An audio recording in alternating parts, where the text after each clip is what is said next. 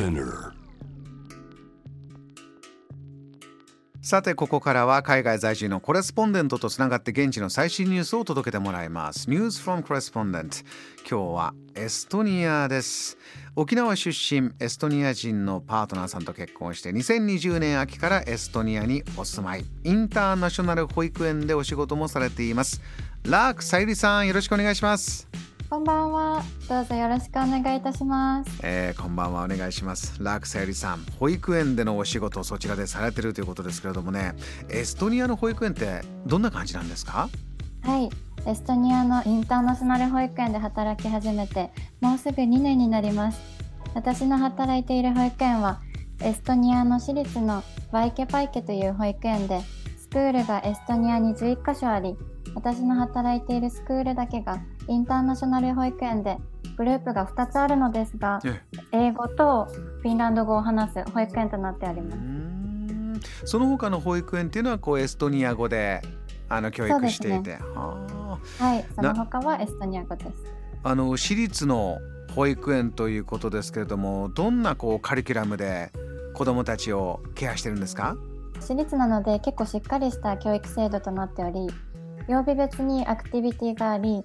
例えば月曜日はスポーツレッスン火曜日はロボットレッスン水曜日はミュージックレッスン木曜日はアートワーク金曜日は実験などの制度となっております。さゆりさんちょっと「お」っていうのが入ってましたね。月曜日はスポーツレッスン火曜日はロボットレッスン。これロボットレッスンはなかなか日本にはなさそうですし音楽あって アートあって週末金曜日はまた実験というこうサイエンスなキーワードもあります。このロボットと実験っていうのは具体的にどんなことをやるんですか？はいロボットレッスンは結構興味深いものですよね。ねえ。ロボットレッスンは、はい、IT 大国エストニアならではだなと思います。操作は簡単なのですが、実際に子どもたちが教育用の手おもちゃを手に取って、子どもたちがボタンで操作するというものになっています。小さいうちからロボットに興味を持ってもらうっていうことがこのアクティビティの狙いです。はあ毎月新しいロボットが来るので、子どもたちだけでなく先生たちも楽しみながら参加しています。いいですね実験というのは、例えばどんなことされているんですか？はい、また実験のアクティビティはこれまで bouncy egg や雲を作る実験、泡を作る実験など行ってきました。また毎日アクティビティの前に morning circle という英語のお勉強があるのですが、ええ。週ごとにトピックを考えてそのトピックに合わせて英語のお勉強をしています。うんうんうん。はいあのインターナショナルスクールのその英語とフィンランド語を話すこの英語のカテゴリーの場合のお話ですね。英語もそうなんですがフィンランド語のグループもそのような感じで進めています。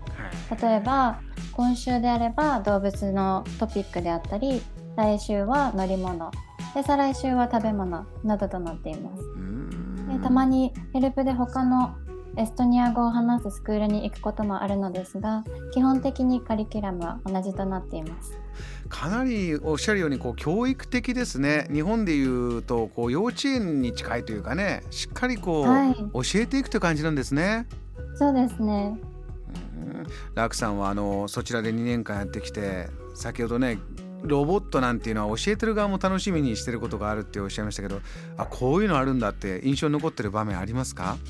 そうですね。子どもたちがやっぱりあー手に取ってロボット簡単な操作なんですけど、え。ロボットの操作をしてでプログラミング的な感じで前進させたり右に進んだり横に進んだり自分たちで考えながらやるっていうのがちょっと面白いなっていうふうに思います。はあ。他にもこう日本とは違う、まあ、日本の保育園と違うなといったところあります？はい、えー、と保育園では朝昼夕方の軽食が出るのですがはい。朝は毎日同じでオートミールが出ます。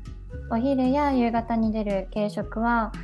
エストニアで一般的に食べられているロシア風の料理のソリャンカスープうんうん。肉や魚の燻製のスープなんですけれどはい。そういったものやボルシチそしてヨーロッパ的な料理だとじゃがいもを主主食としてソースと一緒に食べる料理が結構出ます。うーん。こう3食出るという形なんですね。はい。基本的に3食出ることになるのですが子どもたちは家で朝起きて服を着替えたらすぐ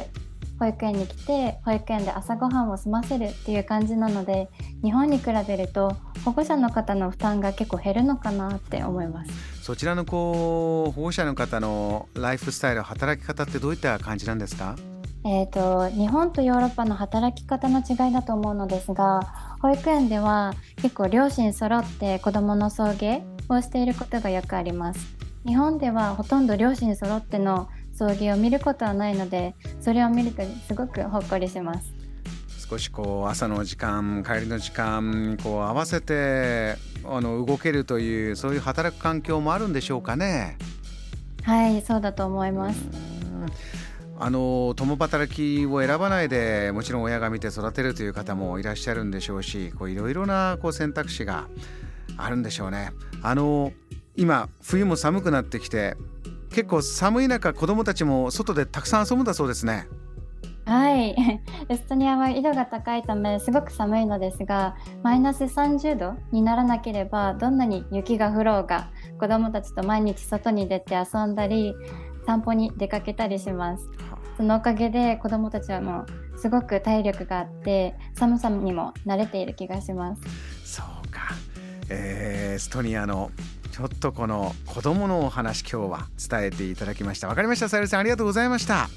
はいありがとうございました。またよろしくお願いいたします。またお願いいたします。エストニアのコレスポンデントラークさゆりさんからの現地最新トピック伺いました。JAM